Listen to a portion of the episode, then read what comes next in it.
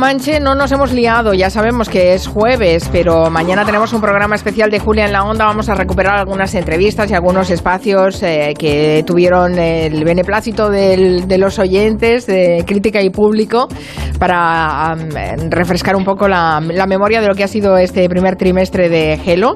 Y bueno, pues eh, los dejaremos en muy buena compañía, obviamente, pero eh, no queríamos perdernos el Comanche esta semana, así que lo hemos trasladado a este jueves san, santo de año pandémico.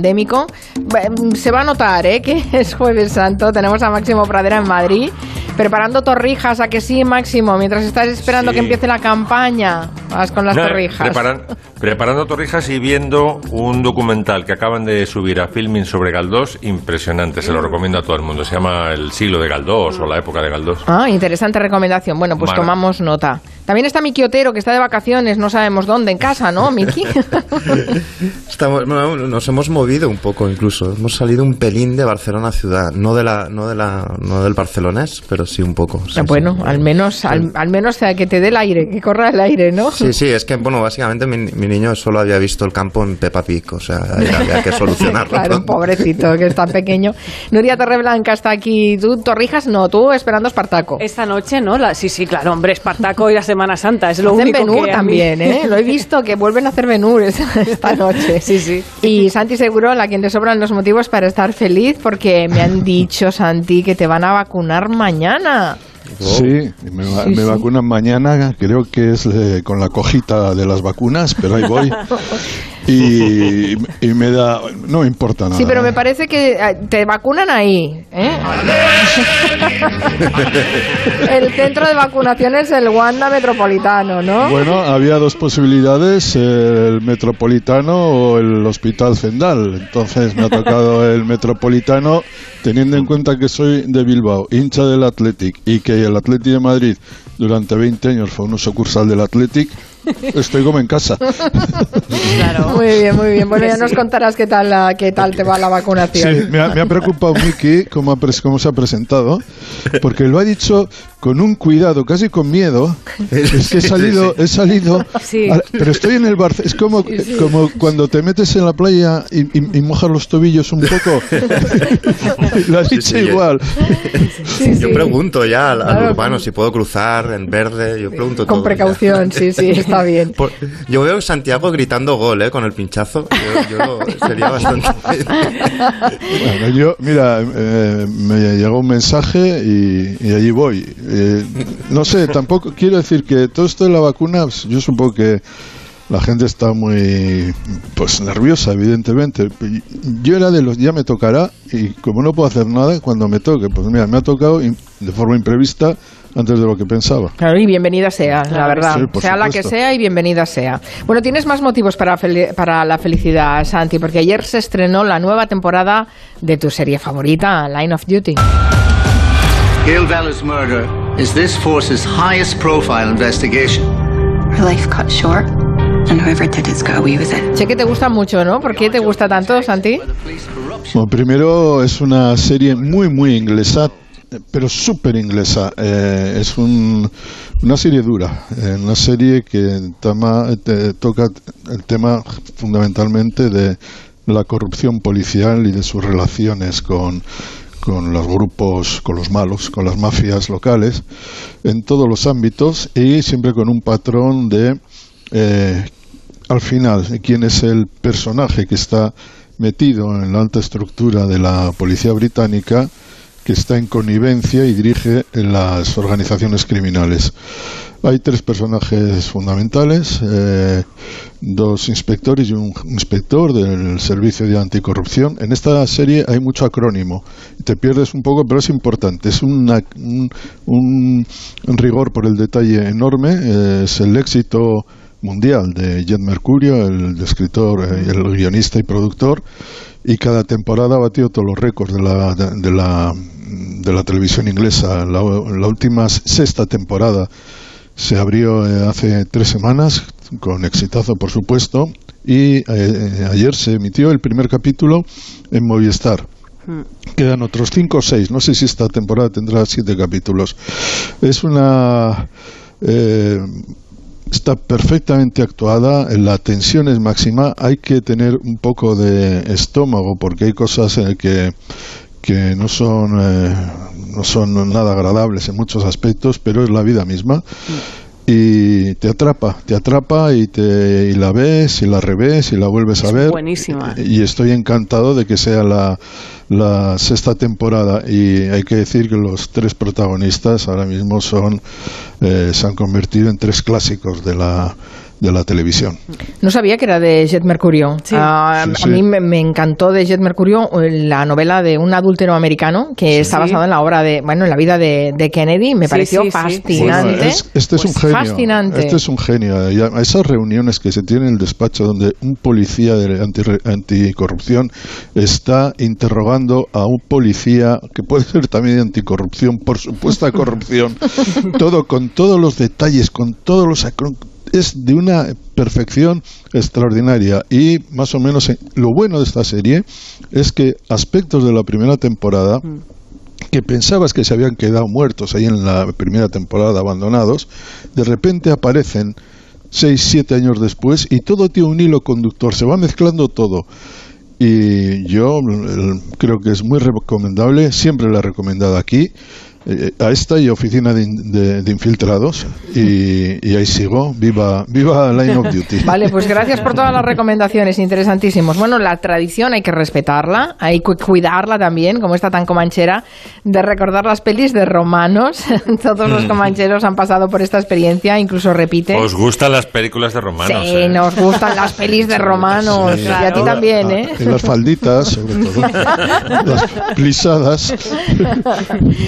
Ay, bueno, ¿cuáles son tus eh, preferidas? Porque creo que Bueno. vas a hacer una, una selección, ¿no? Habéis mencionado, habéis mencionado ya una de ellas, que es Espartaco. ¿Cuándo la ponen?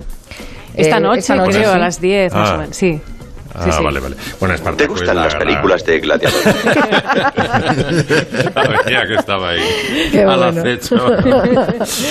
bueno, Espartaco es, eh, yo creo que la mejor película de romanos de todos los tiempos. Es- estuvo, tuvo muchas dificultades porque tuvieron que echar al director. Anthony Mann, eh, había di- mm, también dificultades para encontrar guionista. Al principio se lo encargaron al propio novelista, Howard Fast, que también estaba en la lista negra junto con Dalton Trambo.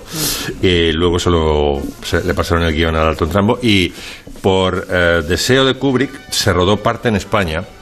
Y tate, tate, tate, que Franco, como veía que la película era de insurrección de esclavos, No, no, no nos gustan los insurrectos si son esclavos. Nos gustan los insurrectos solamente si somos nosotros, los.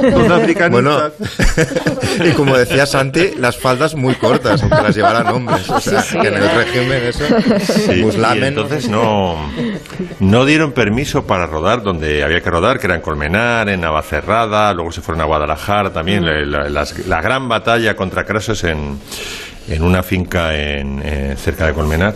Y la solución que encontraron fue el soborno. Metieron no sé cuánta pasta en la Fundación Carmen Polo. Qué Y raro. se acabaron los problemas. Se acabaron los problemas porque Carmen estaba encantada del dinero que le había metido y dimos luz verde al rodaje.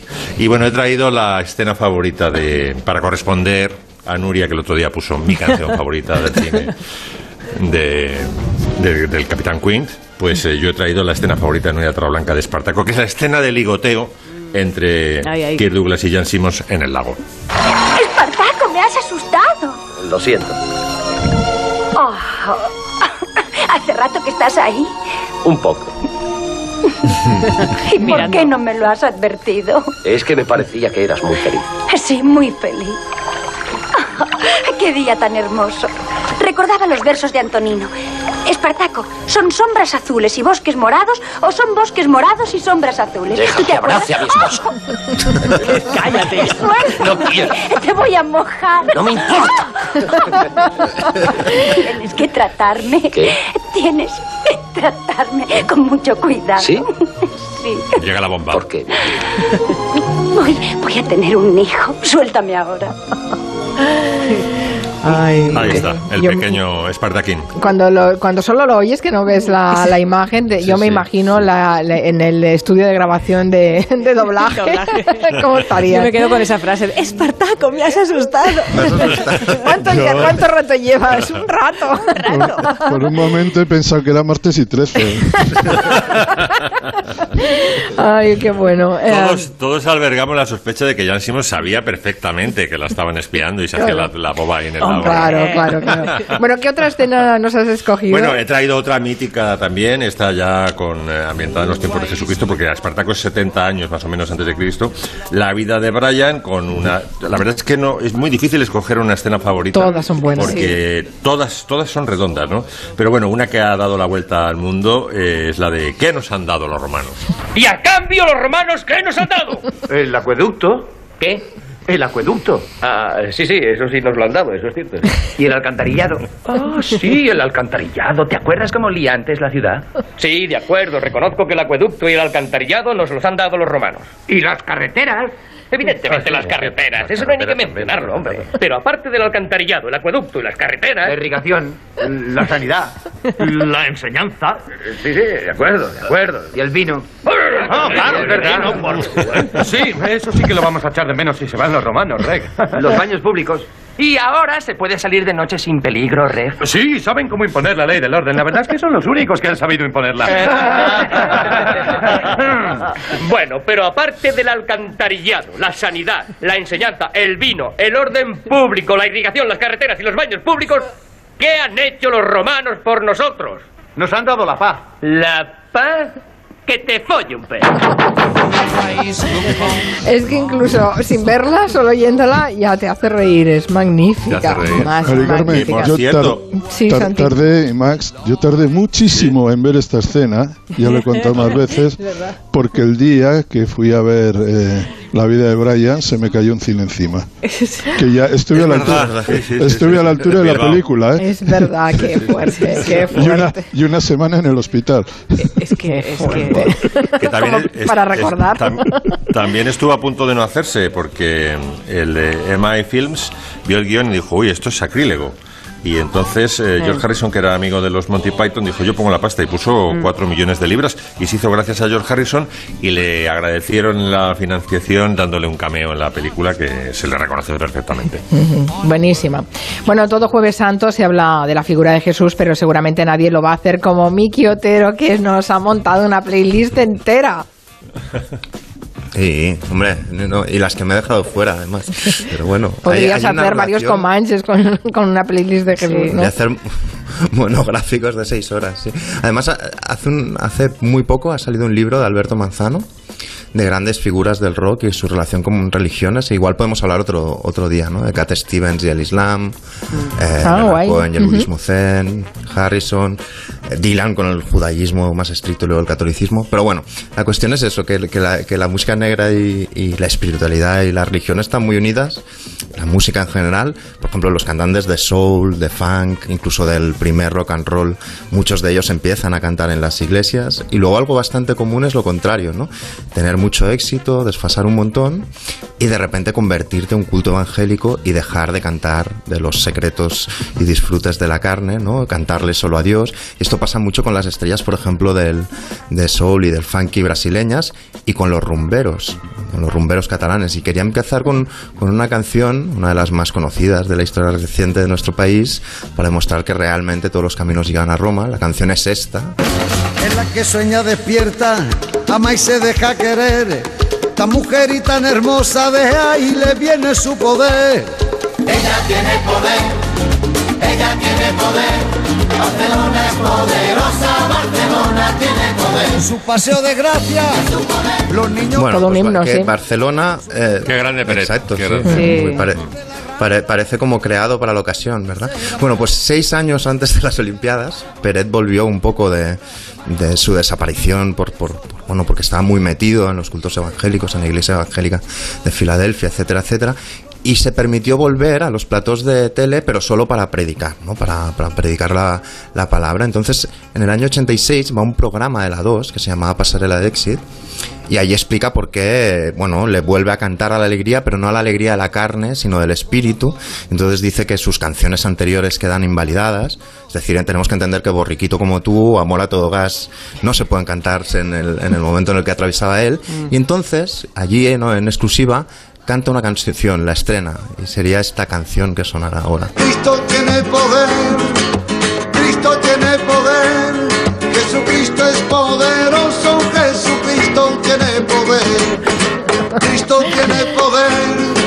Bueno, Esto es un reciclaje en toda regla. Sí, sí, sí, sí. No, no, no, no, está claro. Jesucristo tiene El poder de Cristo te obliga. Sí, sí, sí.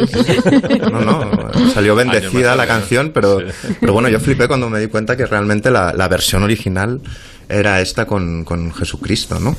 Pero es que han hecho canciones sobre Jesús incluso los más inesperados, ¿no? O sea, por- pongamos como el- en el Nueva York más eh, secreto, underground, una banda con imaginario sadomasoquista, con látigos, con trajes de vinilo, que habla a veces de la heroína, etcétera, etcétera, hace esta canción.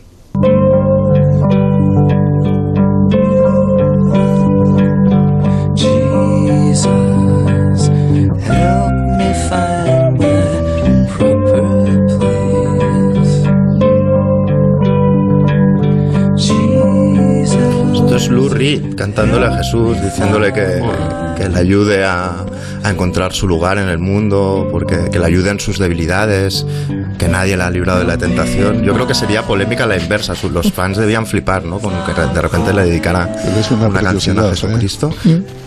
Es una preciosidad de canción, sí, sí. Y, y además, como muchas otras cosas en Lou Reed, puede ser metafórico lo de Jesús, evidentemente. Pero además, Warhol era muy creyente, eh, que era como el mentor de la banda, de la Andy Warhol, de la, de la Velvet Underground. Y la batería de la banda, Maureen Tucker, con el tiempo, la vejez no nos sienta igual de bien a todos, ha acabado siendo miembro del Tea Party, ultracristiana, muy conservadora, etcétera. O sea que quizá no iba tan encaminado, ¿no? Tan desencaminado, ¿no? Y otra estrella que ha cantado de una forma un poco controvertida a Dios, eh, años después de haber sufrido el episodio ese que se quemaron un montón de piras de los Beatles por haber dicho eh, que eran más grandes de Jesucristo, en el disco en solitario del año 70 canta esta dedicada a.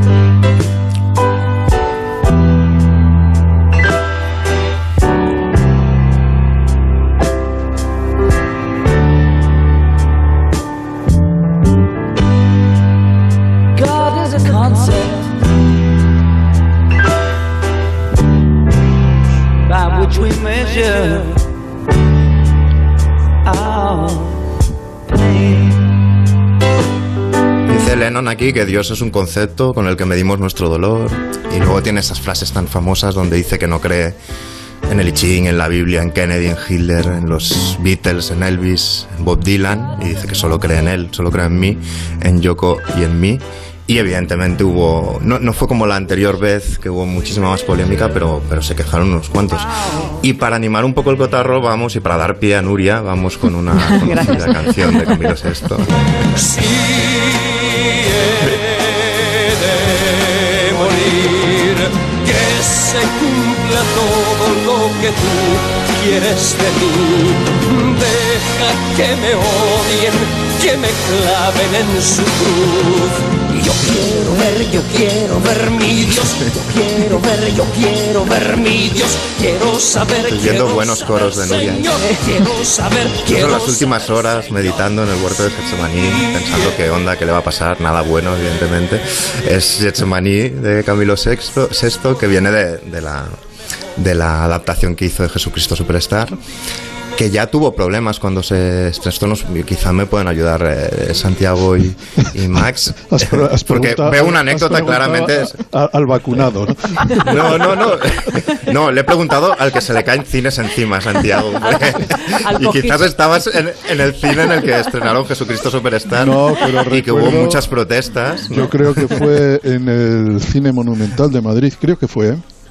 en el Teatro Monumental de Madrid. Eh, recuerdo que el estreno fue muy esperado y muy polémico. Yo leí algunas cosas en Triunfo y digamos que esto que ahora le vemos a Camilo VI y este espectáculo casi como algo kitsch, de, un- de otro tiempo, pero entonces es verdad, agitaba muchísimo. Y Max lo sabe, que una- hablar de, de Jesucristo en las canciones y en este país no era fácil y sobre todo si había algo que, que, le relacionaran con la modernidad, con, la- con los movimientos más eh, aperturistas o con lo sea. Y digamos que hacer un Jesucristo rock and roll star, incluso en el año 75, porque yo creo que fue en el año 75. Sí, la peli en el 73 y el, el Sí, el musical 75. en el 75 Sí, sí, sí. y hubo amenazas de bomba de los no, no, sí, sí. Hubo- bueno, es que la, la gente eh, todavía está muy loca y todavía quedan unos cuantos, ¿eh? No te creas. Sí.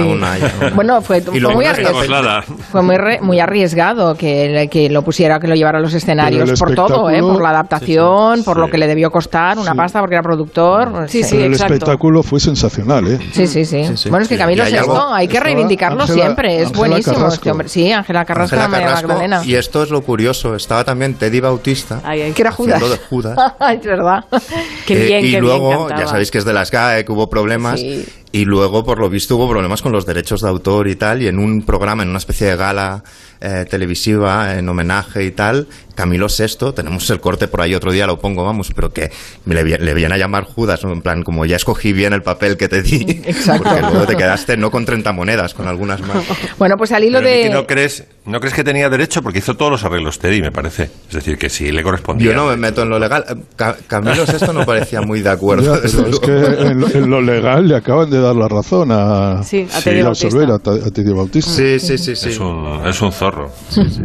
Bueno, al hilo de, de Jesucristo Superstar, eh, después Nuria Torreblanca nos va a repasar otros discos conceptuales, porque dice que, claro, Jesucristo Superstar es un disco conceptual, pero no es el único, no es el único, hay, hay más. Pero antes haremos una pausa y también les vamos a recomendar, ya puestos, ya que estamos de recomendaciones hoy, eh, la recomendación para ver La Templanza, que es una nueva serie original de Amazon Prime Video, basada en el libro homónimo de María Dueñas. Y mira que no es fácil adaptar un bestseller a la pantalla, pero La Templanza es una serie rodada con una gran producción para viajar al siglo XIX y vivir la historia de Mauro Larrea y Soledad Montalvo en escenarios como La Habana colonial, el México de la República y el sur de España. La Templanza va a gustar a los que disfrutaron con el libro y a los que aún no lo han leído y ya está disponible en Amazon Prime Video. En Onda Cero, Julia en la Onda, con Carmen Juan. Hemos cambiado los libros en papel por electrónicos, los mapas por el GPS y los recreativos por los eSports. Pero hay una cosa que no ha cambiado. Con Alquiler Seguro siempre cobras tu renta el día 5 de cada mes. Descárgate ahora la app en alquilerseguro.es y gestiona fácilmente tu alquiler o llama al 910-775-775. Alquiler Seguro. Protección a propietarios. 910-775-775. Soy Gabriel de Carglass. Ahora por la reparación o sustitución de tu parabrisas, te regalamos un juego de escobillas Bosch y te lo instalamos gratis. Carglass cambia, Carglass repara. Pide cita en carglass.es. Promoción válida hasta el 2 de mayo. Consulta condiciones en carglass.es. No hay consuelo cuando pierdes lo que más amas. Un nuevo matrimonio podría ayudar. Y asegurar el futuro de Castamar. ¿Pero con quién? Aunque a veces el destino puede cambiarlo todo. La conozco. Soy la nueva oficial de cocina, señor. Michelle Jenner, Roberto Enríquez, Hugo Silva, María Herbás, Max Iglesias. La cocinera de Castamar. Muy pronto estreno en Antena 3. La tele abierta. Ya disponible en A3 Player Premium. 98.0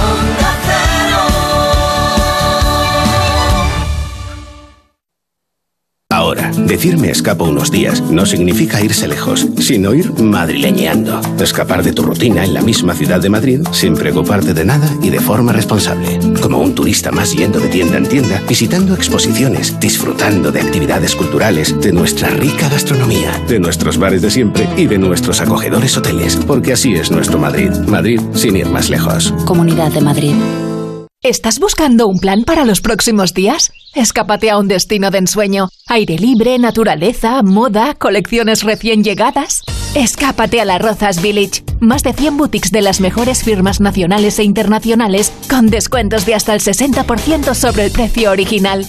Abierto de lunes a domingo. ¿Quién dijo que las terrazas son para el verano? La Terraza del Santo Domingo es el mejor plan en Madrid para salir a comer, cenar o tomar un cóctel con las mejores vistas y unas magníficas puestas de sol. Hemos acondicionado el espacio para que lo disfrutes todo el año, todos los días desde la una de la tarde y con la reserva de comida o cena, dos horas de parking gratuito. La Terraza del Santo Domingo. Tu plan de Semana Santa pasa por las Rozas Village, abierto todos los festivos. Escápate al Village.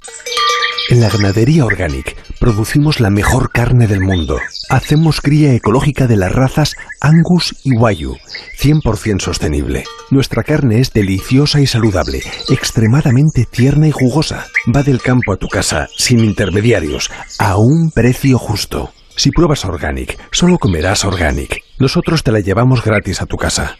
Haz tu pedido en el 910-2010, 910-2010 o carneorganic.com. Organic, la mejor carne del mundo.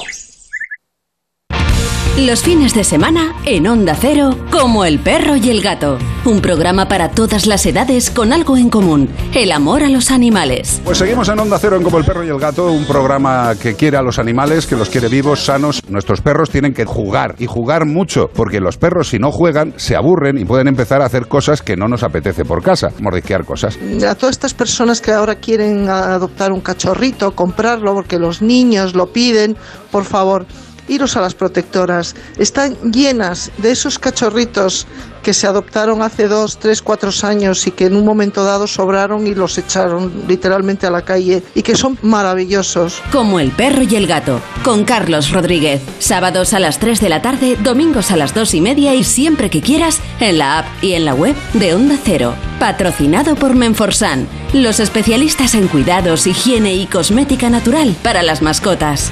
Te mereces esta radio. Onda Cero, tu radio.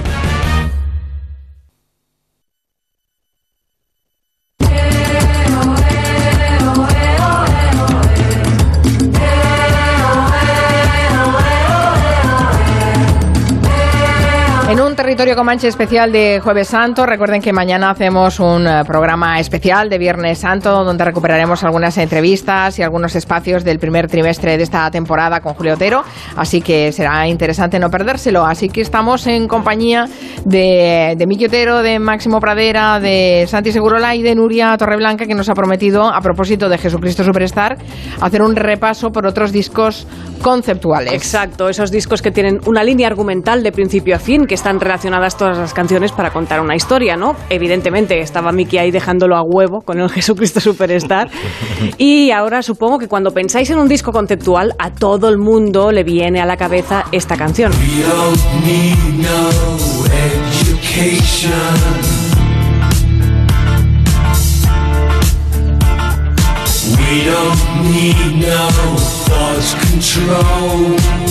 The Wall de Pink Floyd, ese disco doble que retrata la vida de una estrella ficticia del rock llamada Pink y que dicen está basado en las vivencias de Waters, de Roger Waters, convirtiéndolo en una especie de alter ego, ¿no? de antihéroe.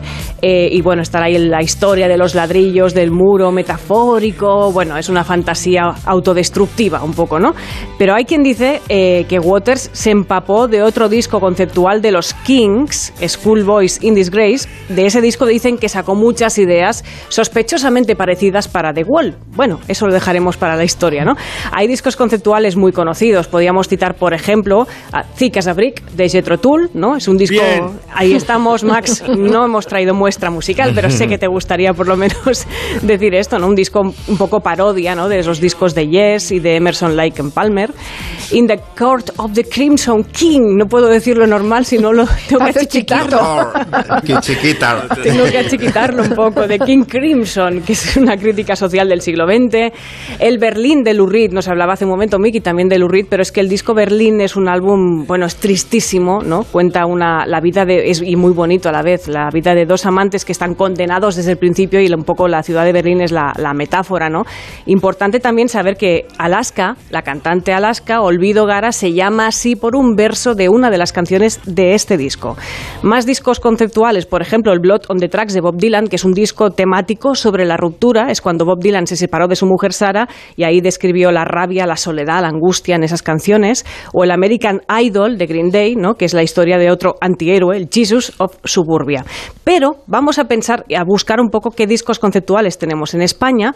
El primer disco conceptual que se grabó en este país fue el de Los Brincos, un disco que se llamó World Devil and Body en inglés y que tuvo también su versión en español. Así sonaba en inglés.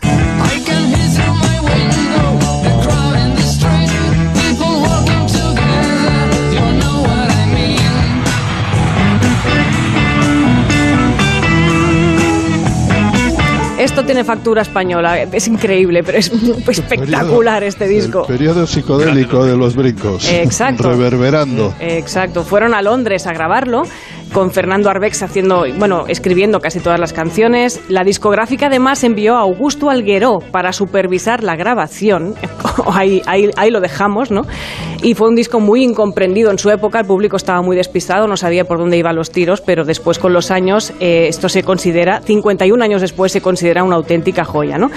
Más ejemplos españoles, por ejemplo, tendríamos el Viaje a Ítaca de Luis Llach, que es un disco sobre un viaje, ¿vale?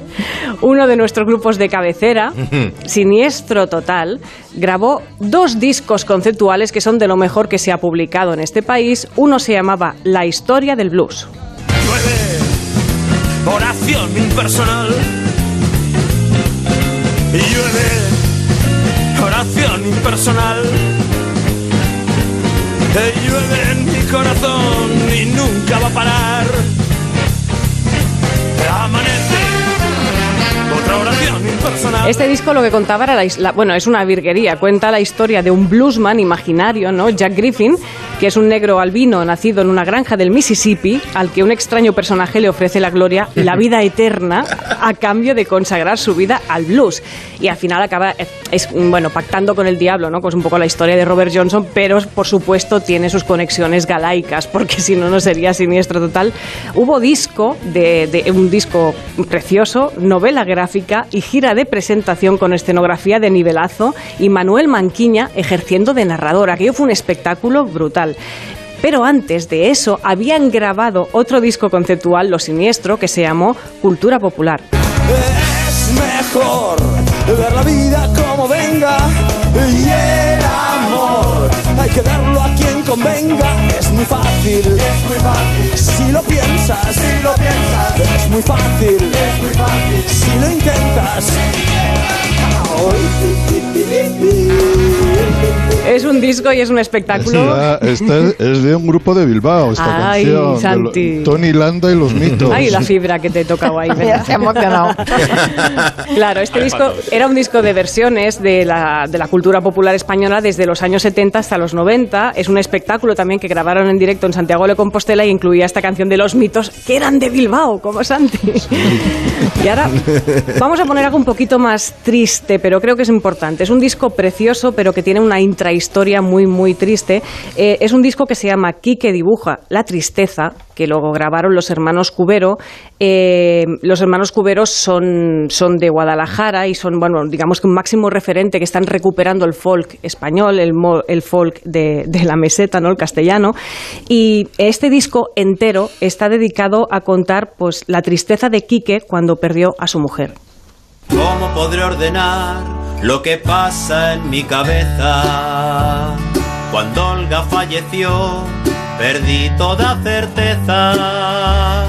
Ya nada me divierte, todo me infunde tristeza. Siempre ando distraído y no es mi naturaleza. Con tal desasosiego, casi no entiendo nada.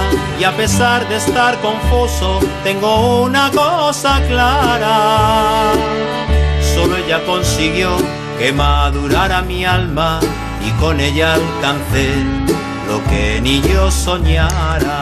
De verdad. Sí, es, una preci- es muy duro, pero es que es una preciosidad de disco que recomiendo. Es del 2018 y, por cierto, los Cubero acaban de sacar un disco doble y os lo recomiendo también muchísimo. Y vamos a acabar que, bueno, que suene alguna mujer también, con alguna referencia femenina, porque no abundan los discos conceptuales. Vamos a un disco que Coque Maya grabó hace unos años, en el que revisó su repertorio grabado con algunas de sus canciones con la voz de mujeres a las que admiraba, ¿no? Ese disco se llamó Mujeres. No tiene un sitio a donde reír. Lo inventa, lo inventa, lo inventa. No sabe que yo estoy aquí. Le tienta, le tienta, le tienta. Y gira la rueda y nada es real. La vida se quema como ¿Reconocéis quién es? No, yo no. Pasa de largo el tren especial. Ángela Molina. Y ya no te arriesgas, ya no lo intentas. Se agarra al cielo. Yo no, no la he reconocido para nada. No sé los demás que tienen seguramente mejor oído, ¿no?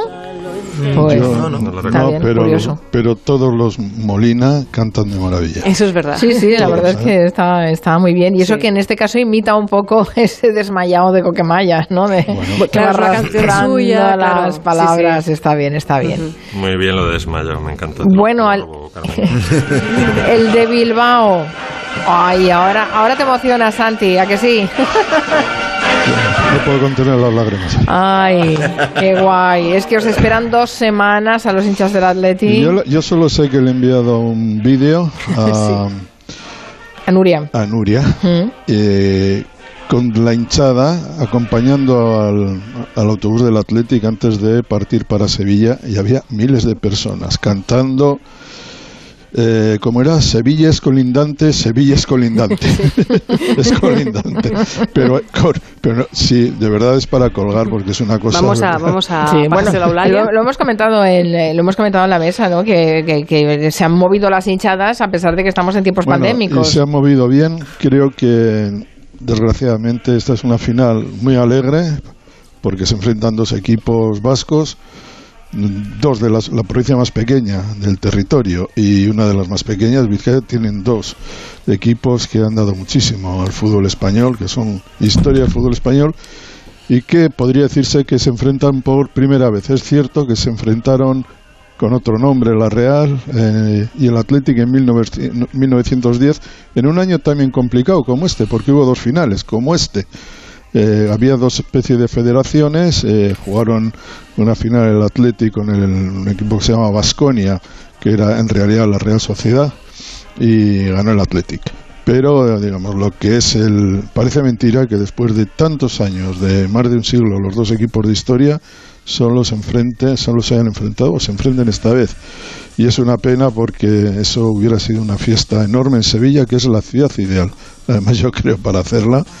Desgraciadamente el campo está vacío y vamos a ver, ¿no? Porque como hay algo de bilbainada también en esta en esta final, porque dime tú qué equipo del mundo va a jugar dos finales de Copa en un mismo año. Pues el, el Athletic. Dentro de dos semanas juega. Esto lo volveremos a. No puedes evitar sacar pecho, es evidente. Sí. Bueno, eh, lo saco ahora, después de los partidos ya veré. Dependerá del resultado, claro. Me temo, me temo que voy a sufrir como un perro y en cualquier caso que sepáis que dentro de dos semanas vuelve a jugar el Atlético contra el Barça. Ujú, efectivamente. La otra final. También en la Cartuja, o sea que está bien, está bien. Bueno, seguimos con la lista de películas de hermanos preferidas de Máximo Pradera. A ver, ¿qué nos, ¿con qué nos sorprendes ahora? Antes dejadme que, es que ante- cuando estaba escuchando a Siniestro Total, que cantaba llueve, oración impersonal, me he acordado de una profesora, me contaron, ¿no? Una profesora muy de colegio privado o cuando menos concertado, muy de sección femenina que les enseñaba a los niños y les decía, niños, en la oración está lloviendo, el sujeto es Dios. Nos encanta. para, los, para los tiempos que vienen ahora en Madrid. Ay, señor. bueno. En la oración está lloviendo, el sujeto es Dios. Bueno, vamos a hablar de una de- otra de las grandes pelis de Romano de todos los tiempos, que es Quo Vadis del año 51. Por cierto, que Peter Ustinov, que ahora le vamos a escuchar cantando con su lira, estaba especializado en romanos. Ganó el Oscar con... eh, no, quedó finalista mm, al Oscar con eh, Nerón y luego con Espartaco ganó el Oscar por Lentulo Atiato, el, el mercader de esclavos. Dentro Nerón. Espartaco, me has asustado. Ay, no, este no. Tendré que componer Este, este, este. mientras canto. Ahí está. Oh, llamadoras. Oh, terrible deidad. Animo la fuerza atroz, salve fuerza brutal y urente. Cuanto llegas a tocar, lo destruyes sin Bueno, pues esta murga, esta murga que, que repartía Nerón con su lira, eh, no está inventada por el eh, músico que compuso la banda sonora de Nerón, sino que es un, el fragmento de, en- completo de canción más antiguo que se conoce. Es del año 100 antes de Cristo, está en una columna que se encontró en Asia Menor. Eh, luego se perdió, apareció sujetando una maceta de una señora en, en una ciudad, en un pueblo turco, y ahora me parece que está en un museo de Dinamarca y es el, el llamado Epitafio de Sífilo, porque es una canción que eh, el tal Sífilo, 100 años antes de Cristo, eh, dedica a su amada Euterpe que acaba de fallecer, ¿no? Y le pone el- una, una canción epitafio. Y tate, tate, tate, eh, Maximín Pradera, cuando tenía 19 años, con el grupo Atrium Musicae se fue a la Provenza francesa a grabar el disco de música griega antigua más eh, antiguo que se conoce, donde están todos los fragmentos de música griega antigua recopilados, incluido la canción de Sícilo. Y como me la conozco de la canto en la ducha desde los 19 años, os la he traído. Va por ti, Euterpe. Os onze sveinu meden σκοπού προζολίγον αισθητότσεν το τέλος ο χρόνος απαιτεί Muy cortita. Para los de la LOC se traduzco. Oye, Max, eh, Eh, ¿qué, qué mi- cosas más raras haces si has hecho, no? Sí, muy- Creo que te has quedado cortito raras. de reverb, ¿eh? le faltaba un poco de reverb. Es más rever que Julio Iglesias. Está muy bien, está muy bien. Pues es chula, ¿eh? La canción no está mal, no está Sí, mal. hombre, Sí. Le dice a Euterpe mientras viva, bueno, se lo dice un poco tarde, mientras viva, bueno, es un mensaje a la humanidad entera. Mientras vivas brilla, no pierdas el tiempo llorando, que el tiempo es muy corto y viene enseguida a cobrarse su tributo. Y no sé si tengo tiempo para terminar, creo que sí. Sí. Bueno, pues terminamos con, con Ben Hur. Por cierto, que Kirk Douglas hace Espartaco. hace Espar- hace Espartaco Ostras, porque no le dan. William, William Wyler no le da el papel de de, de, Ben-Hur. y entonces eh, adquiere los derechos de la novela de, de Howard y hace Espartaco pero él, que- él quería haber hecho Judá Ben-Hur ¿no? Nah, pero estaba, Y- estaba cantado que tenía que ser Charlton Heston y Stephen Boyd. sí, sí, sí. y estaba cantado Lo que iba a ocurrir. Y estaba cantado que tenía que ser una relación homo encubierta. Mm. Así nos lo contó eh, Gor Vidal en, a Fernando Fras y en Sí, Loma sí. Plus. Decía que, claro, que Ben Hur en realidad no es una, una película en torno a un, eh, un judío que se rebela contra la prepotencia romana, sino la historia de una relación homosexual en la adolescencia entre Mesala y Ben Hur. Luego pasa el tiempo, se vuelven a encontrar, Mesala quiere reanudar la relación y eh, este Ben-Hur, Judá Ben-Hur dice, no, no, ya, ya estoy en otra cosa, esto fue una cosa de la, de la adolescencia. Y entonces, entonces el, el, someti- el intento de sometimiento sexual continuo de, de Ben-Hur es la, es la, es Sí, la película. recuerdo que Wi- William Wyler le decía. Stephen Boyd estaba ya un poco mosca, ¿no? Porque le, pedía que hiciera ojitos con, con Charlton Heston. Y decía, oye, que, que, que esto no, que si estoy, aquí está Charlton Heston. Y le decía a Wyler, tú tranquilo, que no se entera, no se está enterando de nada. Es verdad. Y yo creo que no llegó a enterarse. Bueno, no he traído el fragmento auténtico, sino la gran parodia que hicieron Cruz y Raya de Ben-Hur. ¿Qué pueden importarte la vida de unos cuantos? Soy un soldado romano y te prevengo. ¡No! Te prevengo yo. Hoy roba, esclaviza a mi raza, a mi país, a la tierra toda. Pero no para siempre. Y ahora te digo que no daré el nombre de mis compañeros rebeldes ni por todo el oro del mundo.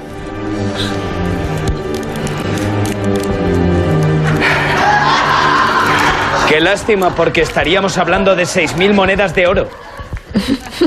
Isaías, Jeremías, Gelcías, Zacarías, Zacatrías, Sofonías, Malaquías. Muy bien. Centurión, lleváoslo y cortadle la cabeza. Ya tenemos la lista. Besala, ¿cómo has podido hacerme esto a mí? Jura Dios que volveré para vengarme. Sí, volverás, sí, pero sin cabeza. Yo no la recordaba esta parodia, qué buena. Sí, sí, sí. Genial, Buenísimo. Bueno, seguimos con la playlist de, de Jesús que nos ha preparado Miki Otero. Somos todo oídos, Miki. Sí, sí. Vamos con el funk de Roberto Carlos. Hay canciones que no es difícil saber de qué van ni cómo se titulan. Esta es una. Jesús Cristo, Jesús Cristo, Jesús Cristo, yo estoy aquí.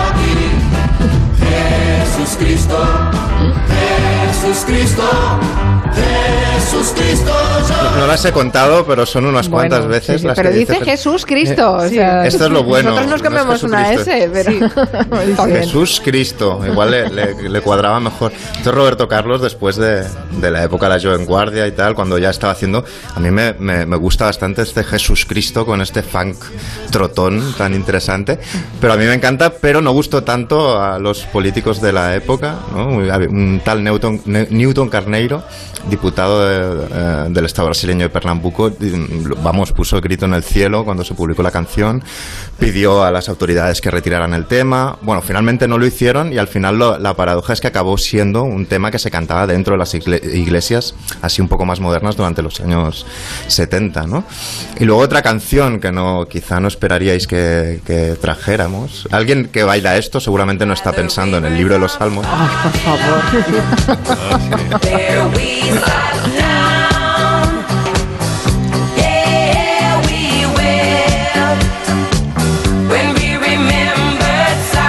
Yo- no, yo no me lo sabía imagino- que estaba basada en el libro de los Salmos.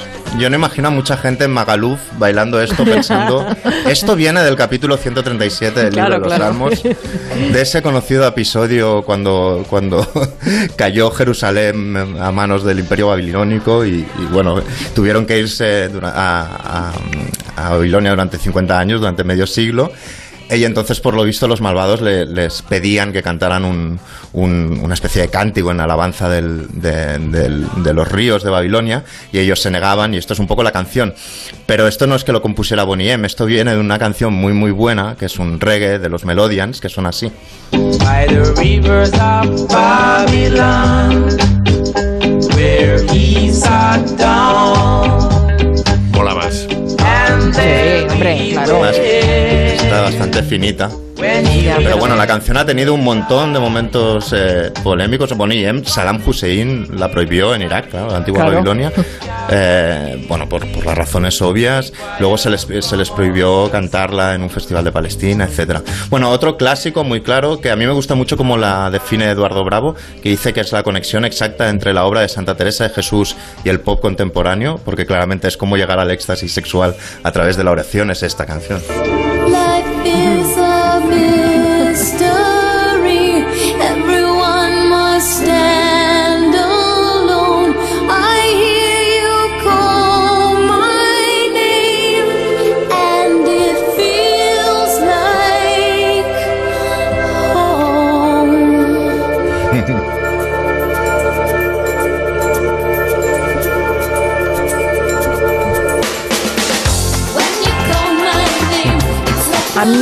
Videoclip me resulta inquietante, un poco como ver, Martelino. Panivino. Ah, me encantaba ahí las cruces ardiendo, venga, alegría. Es que, es que aclara la poca, la poca confus- la poca, poquísima, escasísima ambigüedad de la letra, porque dice Sí, sí. me arrodillo, te quiero llevar ahí, ahí donde está la iglesia, ¿no? Te quiero llevar ahí a- a- al grito, digamos, ¿no? A- a- medianoche puedo sentir tu poder, pero claro, si luego haces un videoclip eh, con una talla de, de- de madera, además negra, con estigmas Sí. en la mano, Claro, tal, claro. y es el romance, claro, es que es todo mucho más. Madonna ya, empezando por el nombre, ¿no? Había generado, esto- y con Like a Virgin, ya había tenido problemas eh, de polémica, ¿no? El Vaticano calificó el vídeo de blasfemo, eh, un montón de grupos así de presión católicos consiguieron que Pepsi le, le anulase un contrato de, de patrocinio a Madonna, etcétera, etcétera, ¿no? Y otra no muy esperada, yo creo, eh, sería esta que sonará ahora. Ah, qué buena.